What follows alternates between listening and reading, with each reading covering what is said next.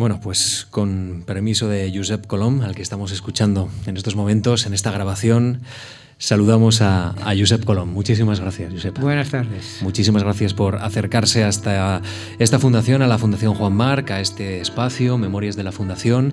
Muchísimas gracias a todos ustedes también por acercarse al Salón Azul, a todos los que nos escuchan y nos ven a través de nuestra emisión en streaming y los que nos recuperan eh, después, pasado el tiempo, porque esto ya queda para la posteridad y, para, para, todos los que se quieran acercar a esta conversación encapsulada en el tiempo, pero que todos aquí vivimos de una manera muy especial.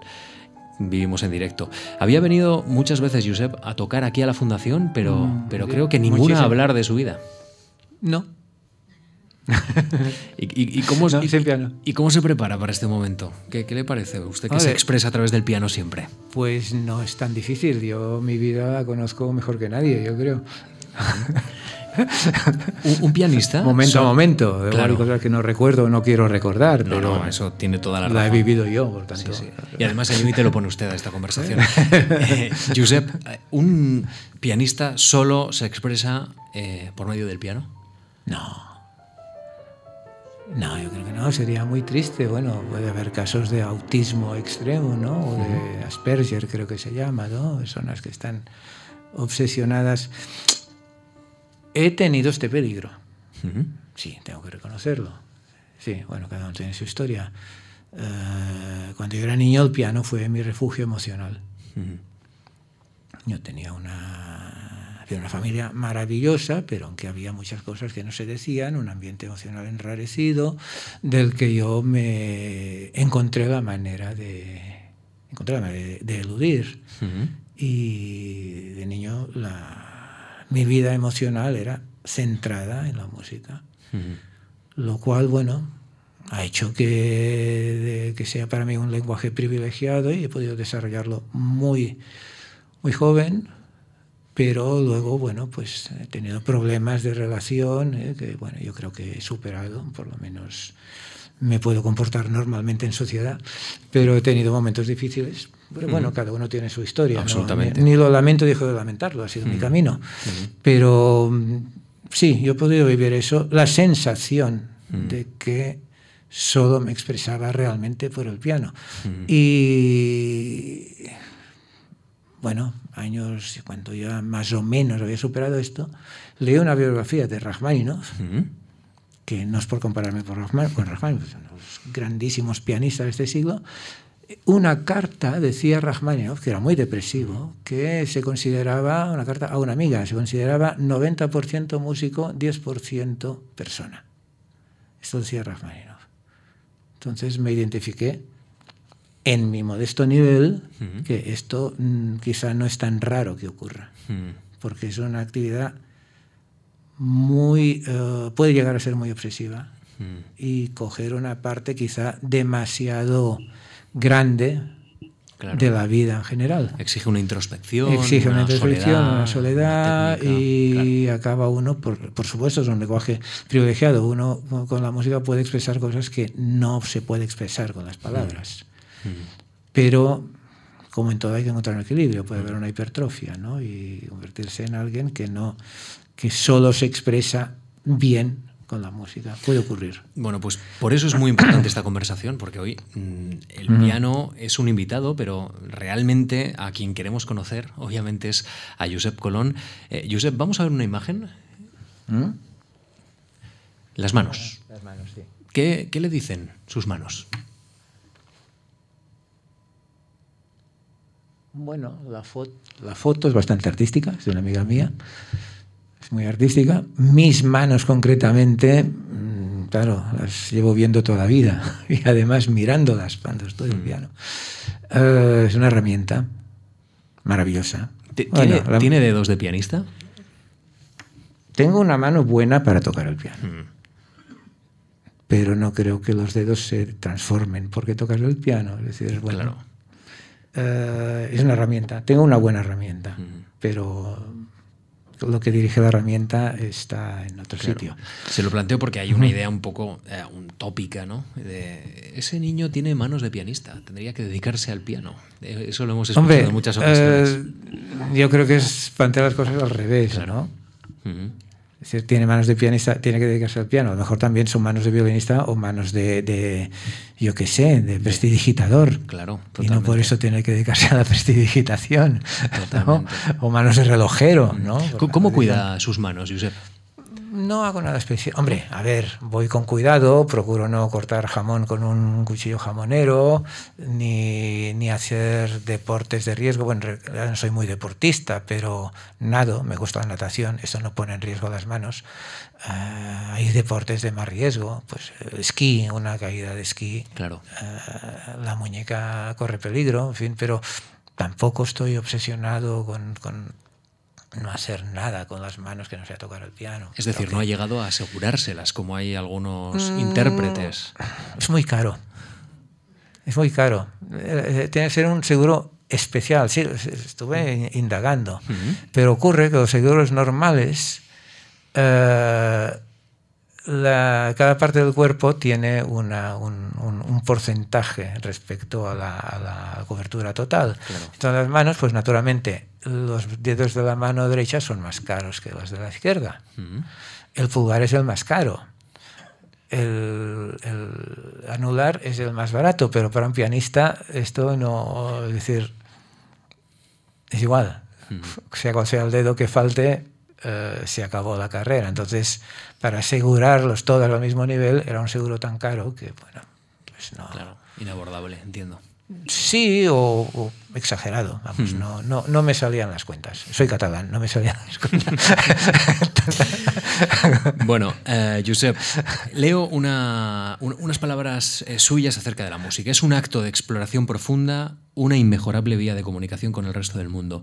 Me interesa y me parece a la vez muy, muy sugerente este doble valor que usted confiere a la música. Una parte interior, que ya nos ha adelantado al inicio de esta conversación, pero también una, una parte exterior comunicativa. Sí, bueno, no sé cuándo dije eso. Claro, ahora al oírlo, digo, quizá hubo ahí algo de, de, de, llevar el agua a tu molino, porque claro, la música es una, dije, ¿no? Parece que es una, una vía inmejorable, ¿no? Claro, inmejorable para un músico. Entonces hay otras vías. Eh, que tampoco he explorado tan a fondo, claro, es decir, esto, esto si yo la vía de comunicación que más he explorado es la música, uh -huh. pues a mí me parece inmejorable. Uh -huh. Quizá ahí estoy cayendo en el error de, de, ver las cosas desde un punto de vista demasiado personal. Pero, a ver, puede haber, todo depende del momento. Es decir, lo que tiene la música, si no de inmejorable, esa la expresión no fue tan afortunada, de único, es que es directo con, con uh, aspectos de la vida o del universo que no se pueden verbalizar. Uh -huh. Y es directo. La música puede emocionar hasta las lágrimas o crear una euforia, es decir, comunica sentimientos que están conectados con, con cosas que no, se puede, que no se pueden verbalizar. Por tanto, es un no, lenguaje. Vamos, es un lenguaje, pero es un lenguaje, es un lenguaje naturalmente universal, no claro. requiere. Puede estar, digamos, uh, la música en sí, pues, pues uh, estilos musicales claro, o, vinculado a parámetros músicas, hablamos, culturales. Ahora hablamos músico, mucho de músicas. Claro. Es decir, uh, bien, mi, mi, el, el, donde yo empecé la música, la música que oía en mi casa, mi hermana mayor, nueve años que yo, la música de mi infancia, es la música de Bach, Beethoven, uh, Brahms, uh, Debussy, uh -huh. etcétera, Chopin. Esto es la música que yo tengo interiorizada y que es mi patria musical. -huh. ¿no? Alguien dijo que la patria es la infancia, ¿no? Pues esta es mi patria musical. Pero claro, mmm, a lo mejor en una tribu africana no la entienden. En cambio, también tienen música. La música es algo universal, pero quizá ya una música muy evolucionada en claro. un cierto en una cierta cultura pues quizás sea difícilmente difícilmente uh, transvasable, mm. por decirlo. No, no, es una palabra muy afortunada, pero es la que he encontrado. Y usted, ha confesado que, que, tiene un temperamento reservado, ciertamente introvertido, que favorece que su mundo sea el recital. Y espacios, entiendo, como este, pequeños de, de la Fundación, sí, sí, más, sí, más, íntimos. Usted ahí, digamos, que paisaje y artista se necesitan mutuamente. Sí, para mí, la, y la música de cámara también. La música de cámara, porque ahí hay una comunicación entre... entre pocos músicos y hay una síntesis y esto para un pianista es muy bueno porque un pianista podría vivir su vida musical sin necesidad de tocar con nadie más porque el repertorio es inmenso e inagotable pero tocar con otros músicos otros instrumentistas te abre, te hace mm, ver la, la, la, la, necesidad de negociar y de llegar a una, a una expresión comunitaria.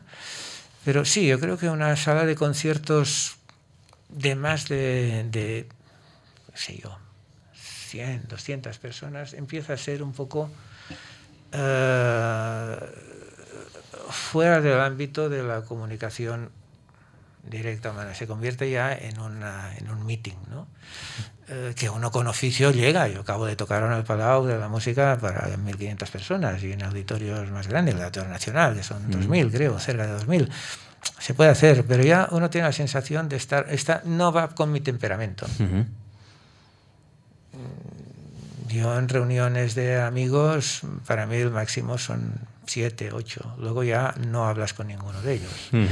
La música tiene la ventaja de que, bueno, tú la lanzas y cada uno capta lo que en este momento capta. Por lo tanto, no digamos no no no no, le, no digo que sea irrelevante o inoperante el tocar para para 2000 personas.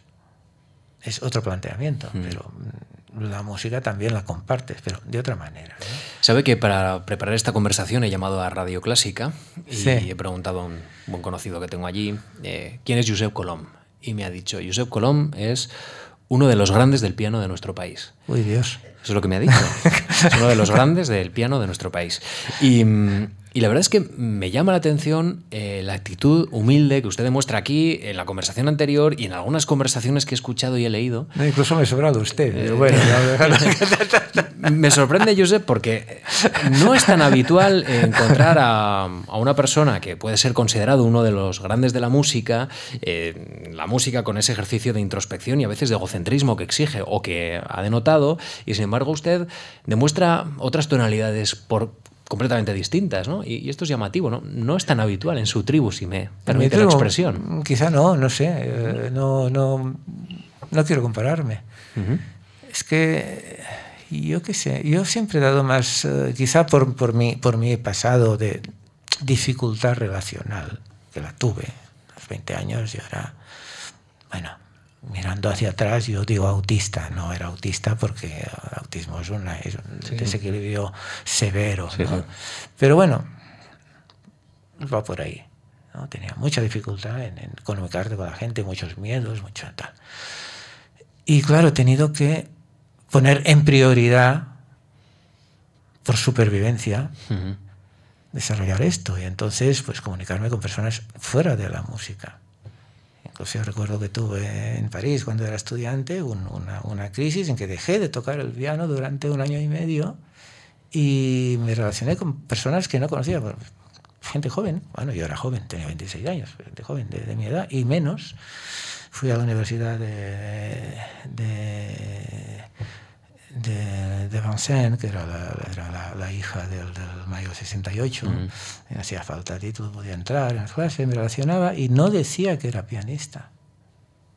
No decía que era pianista. Hasta que tuve una novia que no sabía que era pianista. Entonces esto pare puede parecer una tontería, pero para mí fue un signo de decir, ¿no? Decir, no, no, ya no puedo ser como Rachmaninoff, porque soy un 10% de una novia que no sabía que era pianista, tenía amigos que no sabían que era pianista y, y podía relacionarme con ellos, no, claro. no, porque yo tenía la sensación de que la gente que me apreciaba era porque tocaba el piano, pero si hablaba ya se daría en cuenta de que, uh -huh. de que era este otro 10%, un 5%, ¿no? Entonces, bueno, pues no le doy tanta importancia al hecho de, haber desarrollado una capacidad de pesar mi música, que a las personas que no han desarrollado esta capacidad, no digo que no la tienen, porque yo creo que todo el mundo la tiene. Yo creo que todo el mundo tiene todas las capacidades. Todos nacemos con todas las capacidades. Bueno, salvo una lesión genética, física, no estoy hablando de esto, ¿no? Pero si no, lo que pasa es que luego el ambiente, desde, desde el principio ya, desde, desde, desde que te asomas al ambiente familiar, desde que se van a hacer de estímulos que te empujan hacia un sitio o hacia otro, o hacia la desesperación, o hacia. ¿no? Entonces, eh, todos tenemos esta capacidad, por lo tanto, yo no, me, yo no me siento como que estoy por encima de los que no son músicos y cuando salgo a tocar estoy haciendo un regalo a los pobres que no saben hacer lo que estoy haciendo, no saben por qué no han dedicado el tiempo que yo le he dedicado, simplemente. ¿no? Eh, ¿usted cuando llega a casa y quiere relajarse, escucha música clásica o escucha otro tipo de música? Suelo escuchar otro tipo de música. ¿Y, cuál? ¿Cuál le puede gustar a un pianista como usted? El jazz, por ejemplo, ¿no? El jazz. Porque hay, mucho piano y, luego... Y salsa, y cantautores, ah, y Brel, y sí cantautores muy buenos. Jacques Brel me, encanta. Y Germán El Serrat es muy bueno. Es muy bueno. Y sus primeras canciones son estupendas. No, no. Es decir, yo creo que todo tiene su lugar, claro, y la música, yo creo que, esto, claro, tenemos un poco los clásicos, somos un poco aristocráticos, tenemos esta tendencia, ¿no? Entonces pensar que nuestra música es la más grande. Bueno, nuestra música es la ya habría que definirla. ¿Dónde está la frontera? Porque cuando Debussy escribe en Cake Walk, que es música clásica o es música ligera. ¿No? Eh, no sé, la frontera. Eh, Johann Strauss en su momento era música, era música ligera, ahora como ya ya ha pasado tiempo, ahora lo consideramos más bien clásica y se toca en el, en el Musikverein todos, todos los años, no sé, ¿dónde está la frontera? Entonces yo creo que la música, la música buena es la que cumple con sus pretensiones. O sea, una música que pretende hablar de algo trascendente o comunicar algo trascendente, si no lo cumple, es música mala. Y una música que pretende entretener, si no cumple, también es música mala. Y si cumple con esa función de entretener, es buena. ¿No? Es, es, que estamos comparando mm, qué es mejor, un buen cómic o una novela río tostónica. Absolutamente. un cómic, ¿no? Es, divertido. Lo, bueno es poder elegir y tener la suficiente educación para apreciarlo. en su momento. Claro. Y, Eric Satie, que lo consideramos clásico, fue el primero que, que promovió la música d'ameublement, música de amoblamiento, es música para no escuchar, música, lo que ahora sería música de ascensor o música de lo musical, ¿no? Pero lo consideramos un clásico. Claro. Porque tenía una formación clásica, pues primero que dijo, bueno, cuidado, la música no toda, no toda tiene por qué ser para, para, para digamos, uh, percibir lo que está más allá de lo cotidiano, ¿no? Puede ser para bailar, para entretener. Eso significa y, que seríamos sublimes músicos, todo el Y los músicos claro. clásicos, no sé, no es cualquiera, Chopin, que los valses son música de entretenimiento. Mm -hmm. Fantásticamente hecha, música de entretenimiento. La sonata fúnebre es una, es una obra que, que pretende una trascendencia y lo consigue, por lo tanto, son tan buenas sus obras muy serias como las ligeras. Entonces, era un gran músico en los dos terrenos. Lo hemos puesto entre los clásicos. Mm. Déjame que recupere un poco ese hilo de la niñez, de la infancia que, que usted ha mencionado, Josep. Eh, nace en Barcelona en el año 1947, en una familia en la que la música era algo cotidiano y querido. Sí. Ahí está su, su, hermana, nueve años mayor, que realmente ya empezaba, eh, digamos, cuando usted nace, a, a, tener cierta vocación musical, ¿no? Sí, sí, y, ¿no? Y, y tocaba el la... repertorio a los nueve años, claro. ya tocaba, claro. Pues ya. Y ahí está la tía Rosa. Y sí. esa figura me ha llamado la atención, cuéntenos. La tía Rosa, uy, la tía Rosa. bueno, a ver, era la hermana de mi padre, era una persona entusiasta, uh, víctima de su época, frustrada, se casó, abandonó el piano, porque una mujer casada tenía que dedicarse a, -huh. al hogar, y bueno, era una persona entusiasta y, bueno, ¿por qué no decirlo? Muy neurótica y con muchos, muchos problemas que, que ahora hubiera tratado con un psiquiatra, pero en la época era una cosa muy mal vista y no lo hizo. Fue una mujer muy desgraciada. Y yo, bueno, pues como tuve mucho contacto con ella, porque fue mi primera profesora, mm. pues heredé el entusiasmo y la neurosis también. Mm. Porque esto se contagia. Entonces, bueno, eh, los dos ejes de mi vida han sido desarrollar el talento musical y, combatir la neurosis. Y, bueno, pues... y Josep, ¿cuándo se da cuenta que tiene una vocación musical? ¿Cuándo, cuándo, no sé, porque usted a los ocho años ya está lanzado, obviamente. Bueno, claro, es que... Pero antes. Eh, es que para mí era natural, claro, yo cuando empecé a tocar el piano, a una edad ni muy temprana, ni muy, ni muy, ni muy tardía, a los siete años, o sea, bueno, normal para, empezar un niño a tocar el piano. Pero es que, es que ni me lo planteé. Yo quería, vamos, en mi casa, hasta mi padre tocaba el piano como amateur, pero tenía mucho talento y tocaba de oído todas, todas las músicas ligeras y, los tangos de Gardel y, toda la música y swing y tal. Él tocaba de, de, oído y todavía yo lo recuerdo ya cuando yo era músico formado, él todavía tocaba y con las armonías correctas, sin saber nada de armonías. Era un, intuitivo, él tenía mucho talento, pero no desarrolló, quedó huérfano a los, a los 13 años, tuvo que meterse en un taller de coches y ya nunca más tocó el piano, pero seguía tocándolo. Lo poco que había aprendido no lo perdió y tenía un, mucho talento.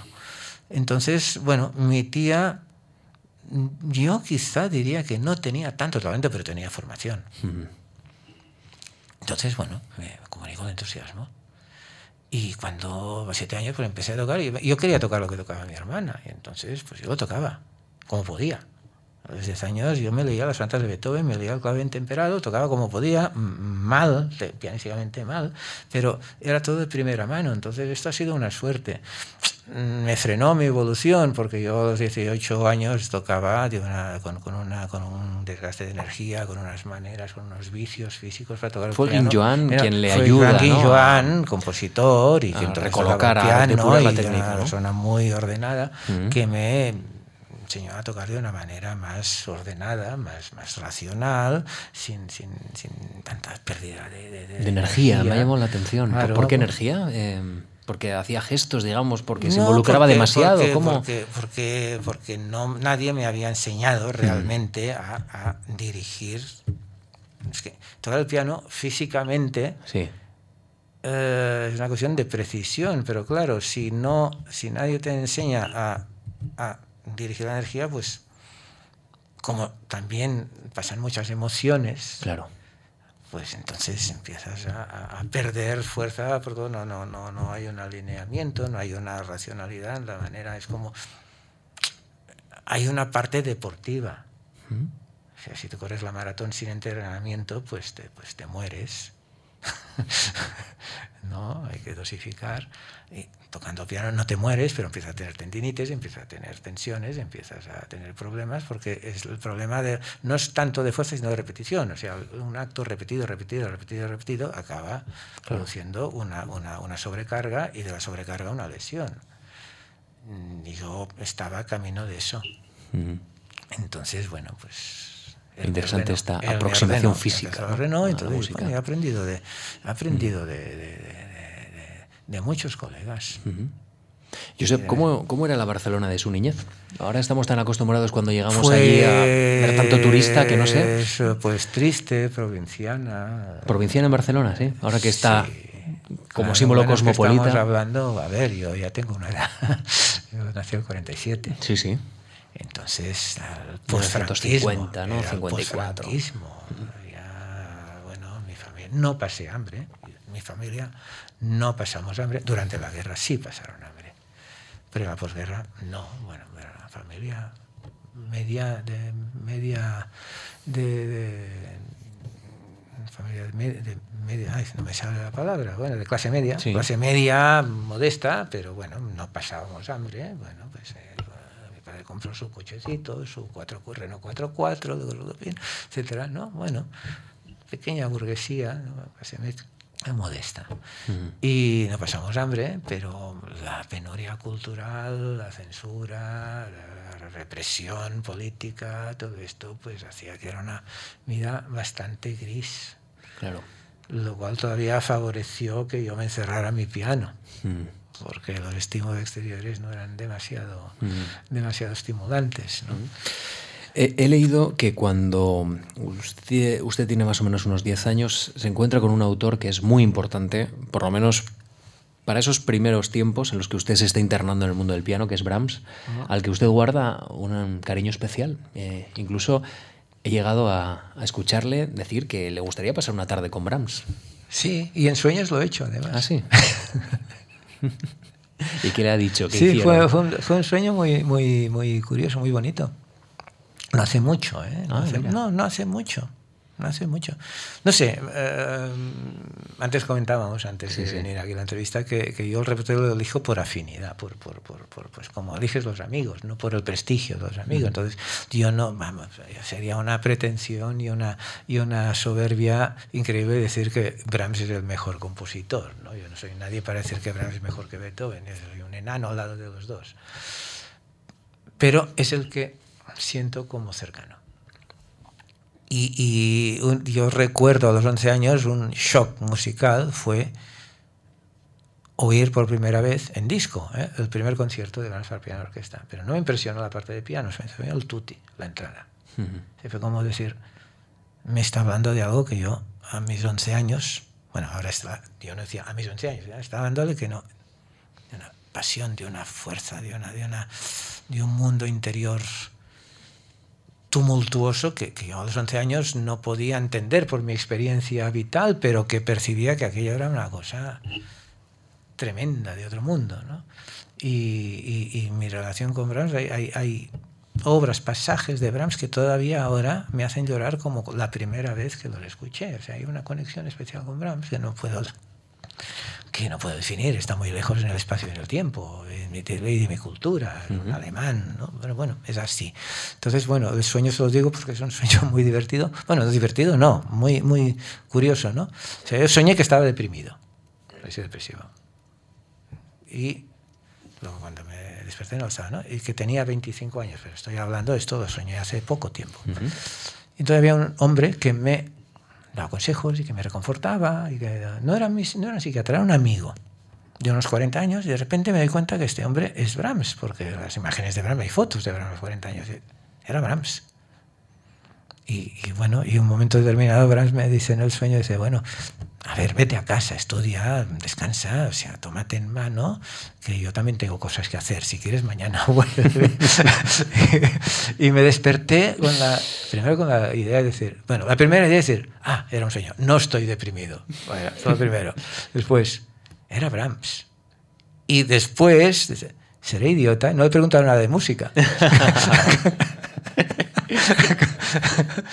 Pero yo creo que el sueño está diciendo que, que, lo primero para mí era la vida, la relación humana. ¿no? no le pregunté nada de música porque en primer lugar estaba lo que Brahms me estaba diciendo como ser humano, que no lo recuerdo lo que me dijo. Eso que Brahms eh, sufrió y vivió lo suyo. Aquí en la Fundación, en noviembre de 2010, usted recordará que tocó varios temas. Brahms, el progresista, un programa de Schoenberg. Brahms, Schoenberg, sí. Varios, varias partituras. Eh, qué complicado lo tuvo Brahms en esa frontera, ¿no? En el cambio, cambio musical, cambio temporal. Ahí, como siempre, los que están fronterizos lo pasan un poco peor. Sí, claro, sus contemporáneos lo consideraban un, un, neoclásico, pero en realidad era muy progresista, como Schoenberg vio, ¿no? Por debajo De, esta, de esta aceptación de ciertas estructuras, pero por debajo había unas innovaciones tremendas. Pero bueno, a mí lo que es, es la conexión directa. Y nunca he soñado con otro compositor grande, solo con él. Y no le pregunté nada. Hmm. Hemos hablado de Guinjoan, eh, la, persona, el compositor que también le ayuda a depurar eh, la, técnica. Usted estaba en el Conservatorio Superior Municipal de Música de Barcelona. Sí, ahí y, y ya por en aquella época en la que usted ya domina la técnica, ya domina los estudios, empieza a salir al extranjero eh, y empieza, empieza a tocar en, en, algunas plazas importantes, si me permite la expresión. veo, por ejemplo, el Whitmore Hall de Londres, está el Ámsterdam, en La Haya, en París. Sí, pero esto fue ya más tarde. Yo, le quiero preguntar si, si estas salidas al extranjero mm. eh, le ayudaron también a contrarrestar esa idea que tenía usted de Barcelona, de esa, de esa cultura un tanto cerrada y absorbente. ¿Qué, qué le aportó? Eh, bueno, extranjero? A ver, para mí la, digamos la, sensación de, liberación fue cuando tuve una beca del gobierno francés y fui a París a los 25 años.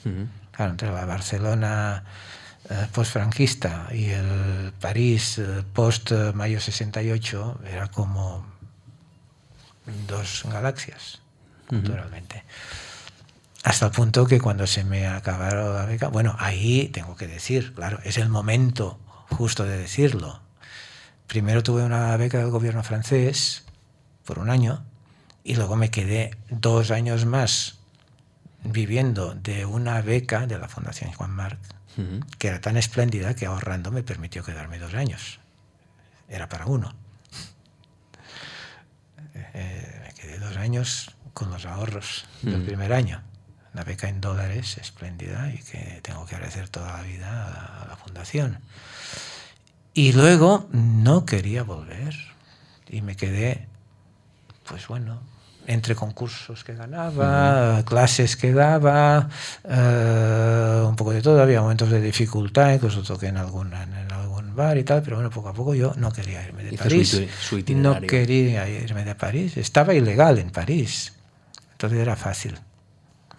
Salías cada tres meses, estaba como turista, salías tres meses y volvías a entrar y ya, ya se en el pasaporte. Pero sí, sí, lo confieso, ya no me va a perseguir el gobierno francés. No, no, ya, ya, ya, ya, han cambiado mucho los tiempos. ya, ya, ya prescrito, o sea que ya no. Josep, eh, menciona la beca aquí en la Fundación Marc. Em, en la solicitud, leo que usted, cuando envía y motiva las razones por las que quiere la beca, eh, me ha llamado la atención esta declaración. Quiero aprender un arte al que pienso dedicarme seriamente y con toda la honradez artística. Tenía 26 años. Esto es un compromiso de una vida. Honradez toda la vida, quiero dedicarme a un arte y Hombre, encima yo honradez. yo creo que esta cláusula la he cumplido. Sí, sí, ahora ya casi casi en los 70. Independientemente del resultado, esto no, yo no voy a juzgar el resultado, pero con honradez toda la vida, yo sí, esto mm. sí lo he hecho.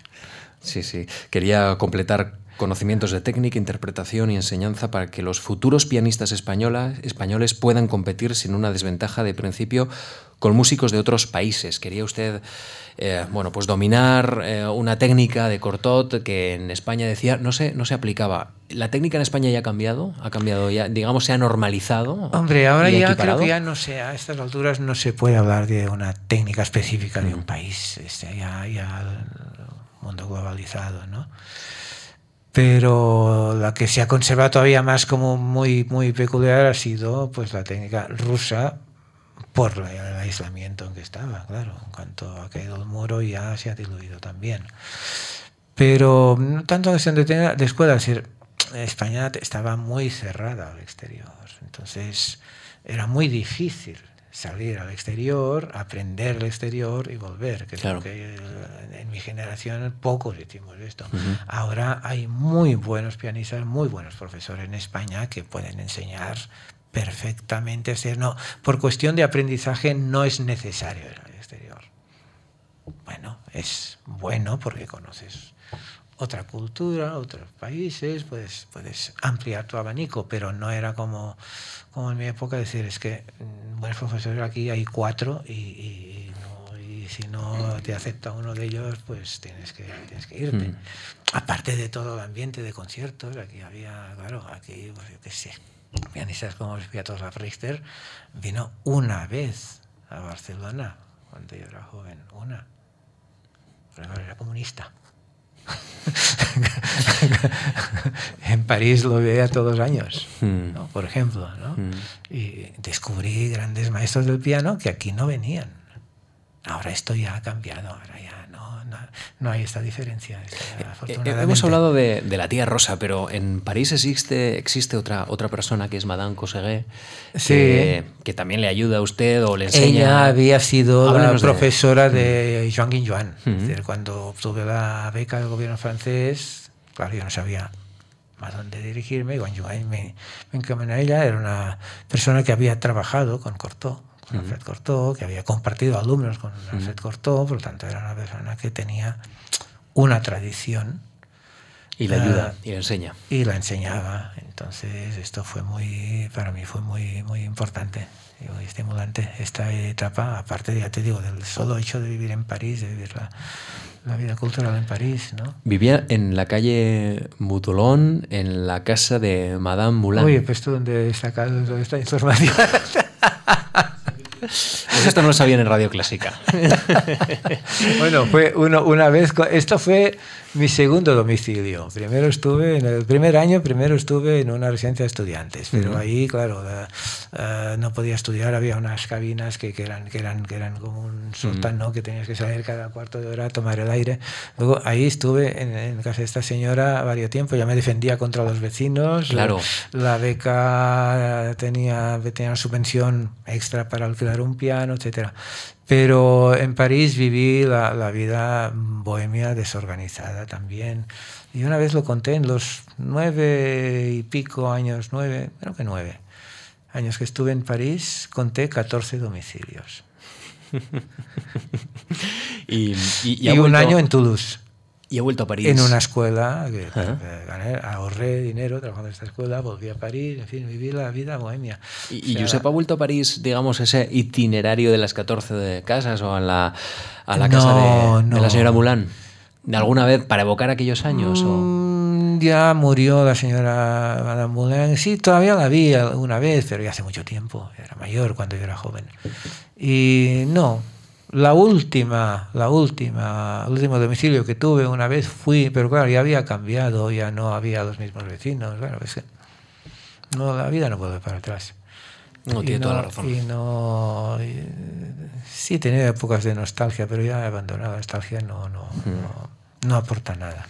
En 1978 eh, gana el premio en el concurso internacional de piano Palomosi de Santander. Eh, ya lo había conquistado en el 72 y yo le quiero preguntar eh, por qué supuso este premio tan prestigioso hoy, ya en aquel entonces mm. era desde luego muy llamativo e importante, pero ahora mismo es uno de los grandes en nuestro ahora país. Sí, entonces estaba empezando. Claro, estaba empezando. empezando a ¿Qué anhelaba Josep Colón cuando ganaba este premio? Ya usted tenía una amplia trayectoria de, de concursos ganados, además. ¿Qué, qué quería Bueno, no tanto. a ver, eh, yo siempre fui a los concursos con escépticamente, uh -huh. porque en realidad no, no creo en ellos. En fin, no creo que uh, la, el, el, resultado en concurso sea realmente relevante artísticamente, es decir, es, es imposible. O sea, un concurso artístico es imposible, no se puede comparar. A partir de un cierto nivel de excelencia, cuando ya los, digamos, parámetros de, de, solvencia profesional están superados, es cuestión de gusto, es una cuestión de, de subjetiva y, y, es imposible hacer un promedio de cinco criterios o de siete. Mm. Es imposible. Entonces, pues, hay que recurrir a la, a la, matemática, a las puntuaciones. Y claro, ¿cómo puntúas? Porque el 7 que le ponga a un cursante no es el mismo 7 que le ponga a otro. O sea, mm. eso, hay que razonarlo, pero entonces así no llegamos a un promedio, a un acuerdo.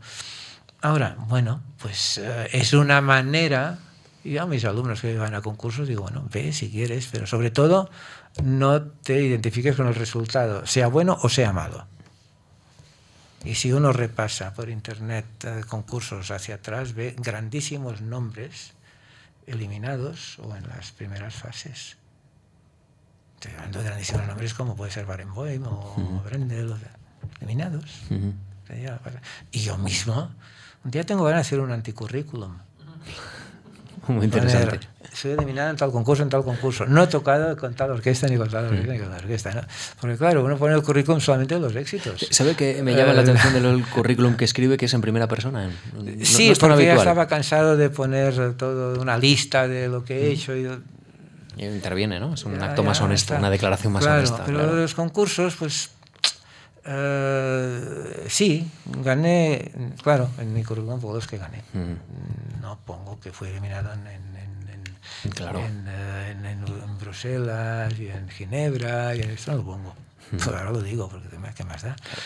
es normal. Josep, eh, hay un español que este año ha conquistado el, el Palomosí, Pérez Floristán, chico joven. Ya he perdido el título del único español que había ganado. Sí, sí, sí, ya, ya son dos. Son dos. Pero sigo siendo el único catalán. Bien, eso es verdad. Pero eh, bueno, es muy sorprendente que haya tan pocos españoles que ganen este concurso, que esto nos llevaría para, para otra conversación probablemente, pero eh, cuando usted piensa en Pérez Floristán, eh, ¿qué piensa? ¿Que, tiene un futuro por delante más fácil o más complicado que el que usted tuvo cuando lo ganó más o menos por aquellos años? Tenía esa misma edad. Uy, yo qué sé si lo va a tener más complicado, más... Hoy el mundo ha cambiado mucho, ¿no? El mundo ha cambiado mucho. Ahora, yo creo que, bueno, ha sido... a ver, comparando la, promoción que suponía el concurso cuando yo lo gané sí. y que supone ahora, sí. el espaldarazo es mucho mayor para Pérez Floristán que para mí. tiene giras por todo el mundo y orquestas por todo el mundo. Y en mi momento, el concurso ofrecía unos cuantos recitales con las filarmónicas de España y punto. No había crecido tanto. Pero el momento actual es que hay una tal proliferación de pianistas bien preparados que, por dotado que esté, yo he a Pérez Floristán, es un fantástico pianista y con mucho talento y todavía muy joven y que seguro que va a evolucionar, pero pensar en que va a vivir de los conciertos no se lo puede asegurar nadie a nadie. No. yo diría que no. ¿Por qué? Porque está cambiando mucho las, las, grandes, las carreras grandes. Hay una mm. oferta increíble. la cantidad de pianistas orientales que están bien mm. preparados, de pianistas entonces, claro, eh, discernir quién tiene algo que decir, estamos en lo mismo, ¿no? En los concursos lo que se compara es lo comparable. Porque estamos hablando de, digamos, de una persona que tiene que vivir de conciertos internacionales, ya. Claro, obviamente, esto de España se ha quedado muy pequeño. Eh, las grandes carreras ya no van por el camino de los concursos. Lang Lang no ganado ningún concurso, porque no se ha presentado. Uh Yuga Wang no ganado ningún concurso, concurso que yo sepa. Kissing no ganó ningún concurso. Bolodos no ganó ningún concurso. Son gente con mucho talento que son promocionados por un lobby de un director de orquesta como podía ser en su momento Karen, como puede ser ahora Barenboim, uh, como puede ser el gobierno chino. No estoy mm, criticando ni, ni juzgando, eh, la, la estoy describiendo. Es mm. decir, las grandes estrellas del momento, los que pasan por ser, luego será discutible si son o no son, todos tienen un nivel excelente, porque si es primera condición, un gran nivel.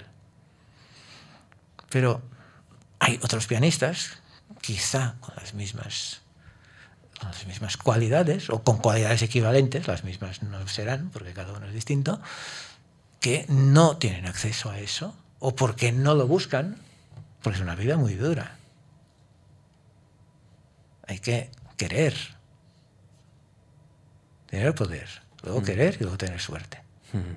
Si falla uno de los tres... Asumir muchos sacrificios, ¿no? Entiendo, además. Bueno, es una vida en que estás siempre de cara al exterior, una vida en que estás teniendo que preparar son muchos conciertos, muchas actuaciones, la responsabilidad para ir escalando es, es, es equivalente a, a escalar en el mundo de la empresa y luego mucha competencia y luego muchos que quisieran estar en tu lugar. no, no, es todo tan bonito como se ve desde el exterior. Entonces, claro, la música clásica está en el, el, el, digamos, la presentación, la vida de la música clásica, el negocio de la música clásica, para ser claros, está equiparándose al mundo del pop y al mundo de la, de la, de la, empresa. Es así. Entonces, bueno, la música clásica sobrevivirá, el sistema no lo sé. El 18 de junio de 1986, en esta fundación, usted interpreta a Beethoven. Imagino que ya estará recordando ahí, rebuscando. Y en el país, Enrique Franco, he buscado una, una crítica, porque claro, la música tiene críticos, sí, críticos musicales en los periódicos.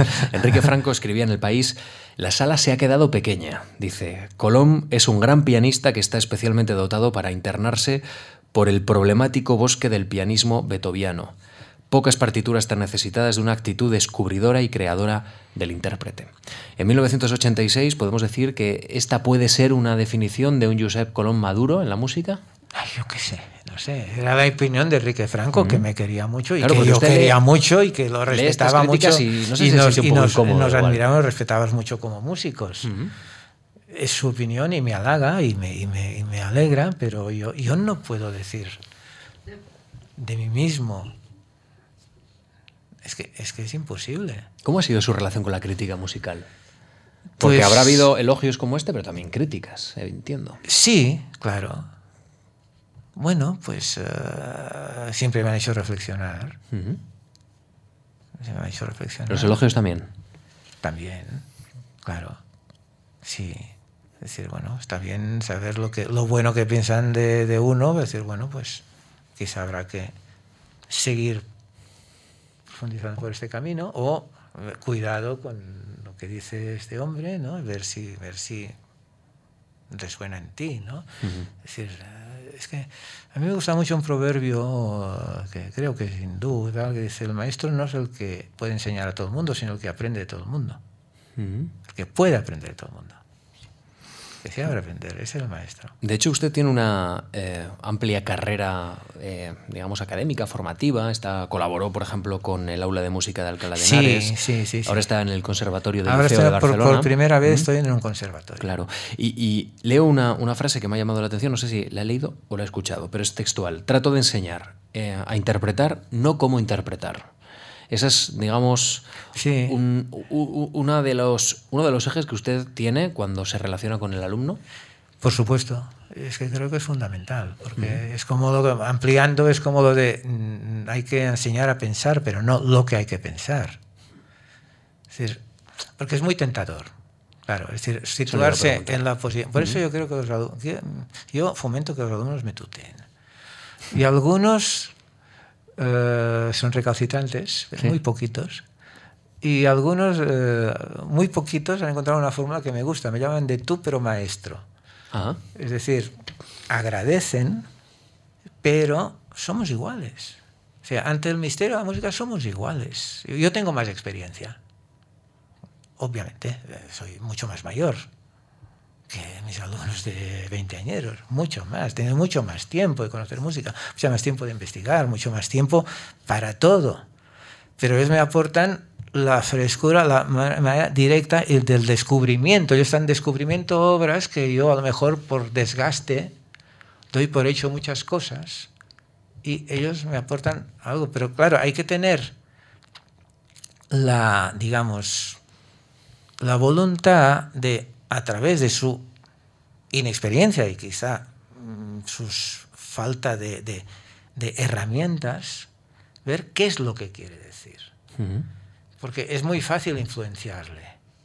Una obra que yo he tocado mil veces, yo tengo más experiencia y lo que yo digo lo digo con más claridad, con más convicción y con más eh, y efectividad, con más, y más efectividad y le voy a convencer fácilmente de que es así como hay que tocar, pero no, yo tengo que abrirme a qué es, qué es lo que quiere decir y, a, y hacerle ver que, bueno, pues que quizá de esta manera, quizá de esta otra, tendrá también más efectividad y más, y más seguridad, pero para decir lo que él tiene que decir, uh -huh. no para repetir lo que yo, porque para esto ya grabo discos.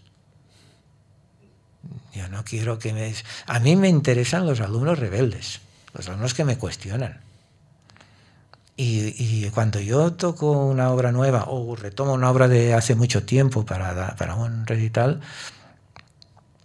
organizo sesiones privadas en casa y a los primeros que, que, que, que invito es a mis alumnos. Y que me digan y que no se corten. Y que no se corten. ¿Y qué tal? Pues se mojan, sí. No se atreven muchos, algunos sí. Los que se mojan son los que más me interesan. me, me, interesa mucho esa figura. Eh, ha dicho una palabra que no se utiliza eh, ahora mismo mucho, que es la de maestro en el proceso educativo. Eh, ahora creo que elige a un, a un, alumno y trata de acompañarle. Eh, sí. Es, esto es algo que no es tan común y, y, me imagino que para el alumno es una experiencia muy enriquecedora y muy importante, pero acabo de comprobar que para usted igual. algunos eh, tienen miedo a la libertad. Porque claro, eh, claro, yo entré en el conservatorio a la edad en que uno se jubila, exactamente. Yo entré en el liceo a los 65 años. Aunque he enseñado mucho, pero en el marco no de un conservatorio, no de la clase semanal. Y lo que no tengo realmente ninguna experiencia es en enseñar niños. Y yo respeto muchísimo los profesores que saben enseñar niños, que tienen la psicología, que saben ponerse en su lenguaje. Yo no he desarrollado esta capacidad. Pues supongo que si me hubiera puesto, quizá lo hubiera desarrollado, quizá no, no lo sé, queda la duda. Pero es que eh, es lo fundamental. O sea, de nada va a servir que pongamos grandes maestros en la última etapa si nos llegan sin una formación de base realmente eficaz y, desde, desde la infancia darles este, este gusto y estas herramientas mm, físicas y, de, aproximación a la música desde, la, desde el descubrimiento, no desde la obediencia, porque esto es lo que mata obediencia, ¿no? Y poner normas, claro, es, muy fácil decir, no, en Mozart no se hace tal cosa, en Chopin se tiene que hacer eso, en Scriabin es lo que te da la gana, ¿cómo ser lo que te da la gana? Pues no me han enseñado a hacer lo que me da la gana, eso, ¿no? Entonces, claro, algunos alumnos llegan a superior y que si vienen de una, de una formación así muy... Bueno, claro, yo primero que digo, ¿qué, qué, qué sonata de Mozart, obligatorio en primer curso, pongamos, ¿no? Una sonata de Mozart o Haydn. ¿Cuál toco? Mira, hay 20 de Mozart y 50 de Haydn escucha o lee y escoge. Si veo que no es apropiada para ti, te lo diré, pero tú escoge. Me va a traer el primer día. ¿Y cómo tengo que tocarla? Yo qué sé. yo qué sé. No, no, no tengo el móvil de Mozart, no puedo preguntarle, ¿no? Entonces, tú toca y hablamos. Y entonces, a ver, yo te diré, hombre, esto cuidado, porque tal, porque genera monotonía, porque tal, pero yo no te voy a decir cómo tienes que tocarla, porque, porque porque no soy quien, no, no, no tengo autoridad para esto. Estamos tan lejos de Mozart, tú como yo, en el tiempo y en el talento. Entonces, no, no soy quien para decirte, tengo la experiencia, te puedo solventar cuestiones de, debate, decir como si quieres tocar aquí pianísimo y claro, pues te puedo decir cómo, cuidado, pues, pues, te puedo aportar herramientas, te te puedo enseñar el cómo, pero el qué no. No te puedo decir el qué. Sabe que es muy interesante cuando uno se aproxima a los trabajos de, Josep Colom, eh, es la manera en la que eh, está, eh, bueno, pues inventando conversaciones entre los distintos maestros. Por ejemplo, en su último disco, su último trabajo, ha puesto a, conversar a Mozart y a Chopin, ¿no? En una especie de itinerario, además muy personal. Usted elige la, obra, cómo entra, cómo se desarrolla y cómo sale. Y eso es muy interesante, eso no es tan habitual, ¿no? En el mundo de la música. No, bueno, y no es tan habitual en mí tampoco. Yo me he puesto en esto, una de las primeras experiencias fue Brahms, Schoenberg, ¿no? Sí, sí, aquí Pero aquí con Mozart Chopin, pues claro, recupero un poco la, la, la, la, improvisación que forma parte de la música clásica en el siglo XVIII y XIX, que luego se ha ido perdiendo. Pero, mmm, claro, para, para y, sigo con esto, ahora saldrá un disco Bach, Chopin, preludios de Bach, estudios de Chopin, eh, las últimas sonatas de Beethoven con las bagatelas como preludios, Está, buscar uniones entre obras aparentemente mm, separadas. Y que usted interpreta seguidas. Sí, en ocasiones. Y buscando las, que la música es una, ¿no? y, pero claro, para esto mm, uno tiene que saltarse prejuicios de, supuestos eh, códigos estilísticos, que Mozart hay que tocarlo más rígido y Chopin más libre, claro. Y esto, a esto, o sea, a atreverme o a investigar por ahí, me ha ayudado mucho Luca Chiantore. Como psicólogo, más joven que yo, lo que decía, yo aprendo, yo trato de aprender de todo el mundo, da igual que sea más joven. La, la experiencia no se mide en años tampoco, se mide en vivencias. Él ha investigado mucho en, en, en la historia de la interpretación. No historia de las partituras, la interpretación. Entonces, bueno, de he aprendido muchas cosas, de usos, de la libertad con que se tocaba y que ahora mm, hemos eh, interpretado la partitura como desde el siglo XX, no desde el siglo XVIII, aunque estaba por hacer. Faltaba ornamentación, faltaba indicaciones de, de, libertad, de rubatos, todo esto no se escribía, pero se hacía porque, porque, porque culturalmente la música viajaba mucho en ámbitos mucho más, más pequeños. Entonces, bueno, a partir de lo que he aprendido de Educación Tore, de lo que me ha animado, de lo que yo, mi intuición me llevaba siempre a hacer, pero que decía, no, esto creo que es demasiado exagerado y ahora, pues quizás cosas de la edad también, toco como siento, con un con lo que he podido desarrollar como criterio, pero sin ponerme a priori intelectuales. Es decir, no, hay que tocar no sé cómo hay que tocar. Dejemos salir lo que siento. Aquí, por, por la estructura, esto pide o es, hace muy posible una ampliación, una aumentación. Sabemos que en el siglo XVIII se hacía, pues lo hago. Que no es lo que Mozart hubiera hecho, exactamente, es que tampoco Mozart hacía siempre lo mismo. Claro, eh, todo lo que es improvisación en el disco tiene el problema de que queda fijado. Y ya cuando escuchas el disco varias veces ya es previsible que es todo lo contrario de una improvisación. Pero es que, el tiempo. es que la música es improvisación, la música se desarrolla en el tiempo. Entonces la grabación ha sido un avance tecnológico fantástico para conocer música del pasado que, a la que no tendrías acceso. Ya llevamos 100 años de, de grabaciones. Esto es una herramienta fantástica. También nos permite ver que cuanto más atrás, más libertad se tocaba. Entonces es un dato. Josep, ¿le interesa la música contemporánea? Sí, me interesa. Me interesa, he tocado Joan, he tocado, bueno, Monpou, que es contemporáneo, estilo Monsalvache. No he tocado mucha mm, porque, eh, bien, como diría, no es que no crea la música de mi tiempo, pero uh, yo he desarrollando un poco la voluntad de ir perfeccionando las obras, ir adentrándome. Es que contemporánea tiene el problema de que tocas una vez, no sabes cuándo volverás a tocar. Es, es otro planteamiento. Y entonces uh, me he ido, es verdad, no voy a fingir que soy que toco tanta música contemporánea como música histórica, porque es mentira y es fácilmente comprobable.